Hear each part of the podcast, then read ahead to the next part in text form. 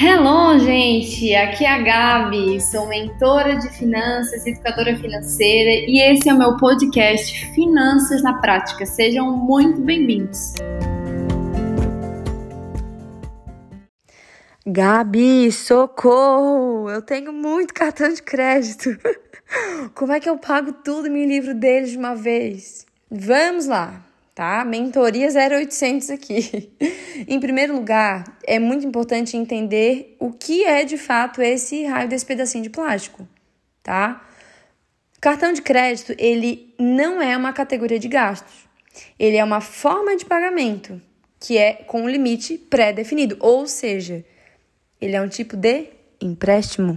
Sim, ele é um tipo de empréstimo concedido por uma instituição financeira para você. Eu sei que a maioria de nós não se toca nisso, né? De que o cartão de crédito é um empréstimo. Mas sim, ele é um empréstimo. E que, inclusive, minha querida, se não for pago na data combinada, no caso o vencimento da tua fatura, vai, vai gerar uma cobrança de juros bem alta por sinal, né? Ou seja, tu tens um limite pré-estabelecido para te usar em produtos ou serviços hoje e pagar no futuro, no próximo vencimento da fatura, que geralmente é no próximo mês. E aí, sabe aquela musiquinha? E aí que mora o perigo, aí que eu caio, né? Aquela música, então. E é aí que mora o perigo, porque a dor do pagamento diminui, gente. Eu não sei se você já parou para perceber, se você já foi CLT assim como eu e já recebeu um vale alimentação, vale refeição, você vai concordar comigo que parece que aquele dinheiro não é do salário. Parece que aquele dinheiro é um presente, é um bônus, é um brinde e que a dor que tu sente para gastar aquele dinheiro, ela é bem menor do que a dor que tu sente para gastar no teu dinheiro da tua conta. Eu lembro que quando eu era CLT e eu, e eu tinha o vale alimentação, é, o meu salário era 1.300 e o vale era 500 reais. O critério de compra que eu tinha para passar aquele cartão do vale era muito diferente do critério que eu tinha para passar o, o, meu cartão de débito, né? Porque o cartão de débito ou, ou de crédito, porque doía ali mais, sabe? E o cartão de crédito é a mesma coisa. A maior, a maior dor de pagamento que a gente tem é no débito ou até no dinheiro, no dinheiro físico mesmo, porque sabe aquele lance de tipo assim, eu tô com uma nota de 100. Putz, não vou trocar a nota, né? Não quero trocar a nota de 100, porque se eu trocar o dinheiro acabou. Então a pessoa fica segurando mais assim quando é em dinheiro. Tem pessoas que já falam, não, Gabi, se o dinheiro tá na mão, eu gasto mais, eu prefiro deixar no débito mas geralmente são essas duas, o débito ou, né, o débito Pix ou o dinheiro físico, que são as maiores dores de pagamento. E as menores dores de pagamento é cartão de crédito, cartão de, de pontuação como esse da pontuação não, cartão de, de vale refeição, vale alimentação. E aí a dor do pagamento no cartão de crédito diminui porque tu pensa assim: "Ah, eu passo essa compra agora e deixa que mês que vem eu lido. deixa que mês que vem eu me viro". Deixa que eu vou sentir essa dor só pra frente, não é assim? E é aí que o caos começa, tá? Aí que tem que redobrar a atenção. Por isso que a pessoa vai ficando com um monte de cartão acumulado assim, porque ela pensa, ah, vou fazer esse limitezinho aqui, ah, eu posso, tá, depois eu vejo como é que eu pago. Ah, depois eu dou um jeito. Principalmente quem empreende, o buraco fica mais embaixo ainda, porque quem é CLT e faz isso, é, tá cometendo uma loucura maior ainda, porque tu já tens um salário estabelecido, tu ainda vai lá, finge demência e faz um, um cartão a mais para ter gastos a mais do que o teu salário. Mas quem empreende é aquela coisa assim, não, eu me puxo para fazer mais dinheiro e bora, sabe? E aí a bola de neve aumenta. Eu vou até dar um exemplo do top 3 dos problemas mais comuns em relação ao cartão de crédito que eu vejo nas mentorias e consultorias aqui. Primeiro problema é a pessoa ir usando o limite de acordo com o que é liberado e do nada, né? De repente, a fatura já está maior que o salário. Esse é um dos problemas que eu vejo muito acontecer nas mentorias. Ver se isso aí se parece com a tua vida financeira. Porque aí é aquela coisa de assim, né? O, o Thales que me diz, meu marido, que quando ele era assalariado, ele disse que por um bom tempo ele vivia assim. Caiu o salário na conta, pagava o, o cartão, ficava sem salário, tinha que usar o cartão de novo. Mais ou menos essa é a vida que muita gente vive. Segundo, problema mais comum. Ir fazendo pequenas parcelinhas inofensivas, assim, ah, é só 3,50, é só 10 vezes de 10. E do nada, mesmo sem gastar nada, a fatura do próximo mês já está gigantesca, porque tu tens uma tripa de parcela ali. Isso é muito comum. Pessoa acha que de parcelinha em parcelinha não é nada, mas aí ela soma e ela vai ver que ela tem mil reais só em parcela. E o terceiro é a pessoa ir usando o cartão de acordo com a melhor data de compra. Ela vai usando pensando, não, a melhor data de compra é essa. Vou fazer nesse dia que aqui é melhor. E aí, do nada, ela também vai e perde o controle do que tá em cada fatura do cartão de crédito e aí vira um bolo. Rolou uma identificação aí com algum desses problemas? Pensa aí. E com base nisso que eu falei agora desses três pontos, pare percebe qual ou quais desses três erros tu comete. E o primeiro passo para te conseguir pagar tudo, resolver esses problemas com cartão de crédito é ter um planejamento financeiro.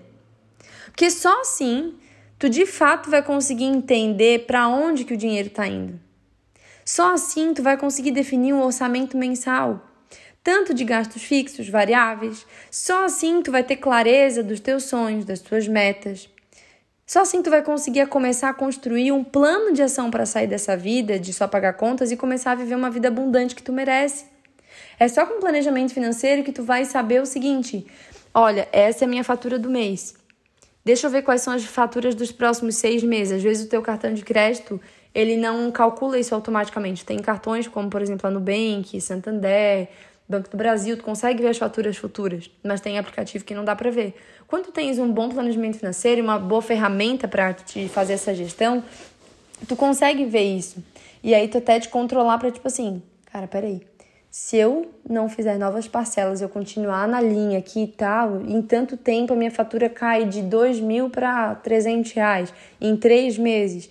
Cara, nesse meio tempo, com planejamento financeiro, tu consegue ter essa visão, tá? Então, o primeiro passo para conseguir se livrar dos muitos cartões de crédito, para conseguir pagar tudo e se livrar deles, é ter um planejamento financeiro. É porque com o planejamento financeiro que tu vai cortar mal pela raiz, entende? Qual é o segundo passo para isso? Vocês vão ter que escolher um dos cartões para continuar de fato usando para o que for necessário. Tem vários, escolhe um, é o que eu faço com as minhas clientes. Porque quanto mais cartão, mais rolo. Eu mesma, como mentora, já me percebi durante uma época que a gente estava, acho que, com dois cartões de crédito. Com dois eu já comecei a embananar. Falei, não, já deu uma. Não, não chegou assim a dívida nem nada, né? Mas a gente deu uma, uma bagunçada. Falei, não, vamos ficar em um só. Pronto. Entende? Então é muito de você perceber, mas se tá embolado, pelo amor de Deus, fica com um só pega os outros para ti só continuar pagando e escolhe aquele que tu mais tem vantagem, aquele que tu mais tem limite, enfim. Mas coloca um teto de limite de gastos para ele. Entende? Vai pagando a fatura dos outros sem gerar novas dívidas, porque o fato de cada hora passar uma coisa no cartão bagunça cada vez mais. Tu não sabe o que é cada coisa, aí tu não consegue fazer gestão das categorias. Tipo assim, eu quero controlar o quanto eu tô gastando de mercado, mas tem Ai, segunda-feira eu passei mercado no Santander, daí na quarta eu passei mercado no da Caixa, daí na sexta-feira eu passei mercado no cartão da, do Nubank, que era o que tinha limite. Não. Escolhe um, coloca um limite e usa aquele.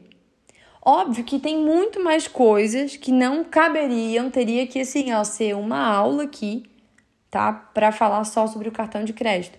Mas eu acredito que só disso que eu acabei de falar aqui já vai ajudar a estancar o sangramento. Já ajuda a estancar, né? E o principal, o principal de tudo, não aceite viver nessa realidade. Outra coisa importante, não, pelo amor de Deus, não faça um empréstimo para quitar esse cartão sem uma ajuda profissional. Não faça.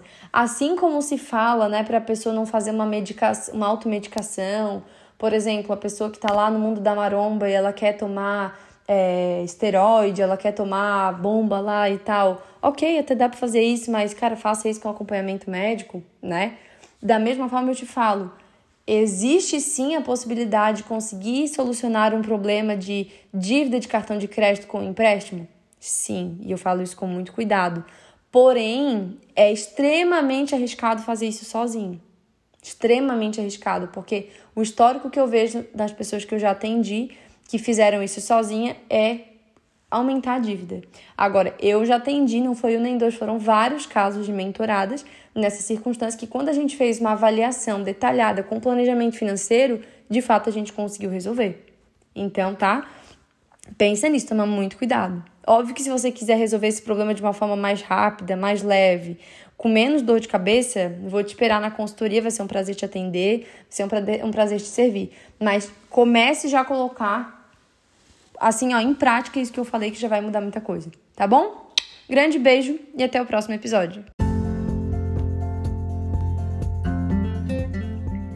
E se você curtiu esse podcast, continua aqui me acompanhando, me segue aqui no Spotify, porque toda semana vai ter conteúdo inédito aqui para vocês sobre como aplicar princípios de finanças na prática na sua vida. E não esquece também de me seguir lá no Instagram, @borgagabriela, que eu tô sempre compartilhando conteúdos, fazendo lives para poder te ensinar ainda mais sobre finanças de uma forma simples, leve e descomplicada.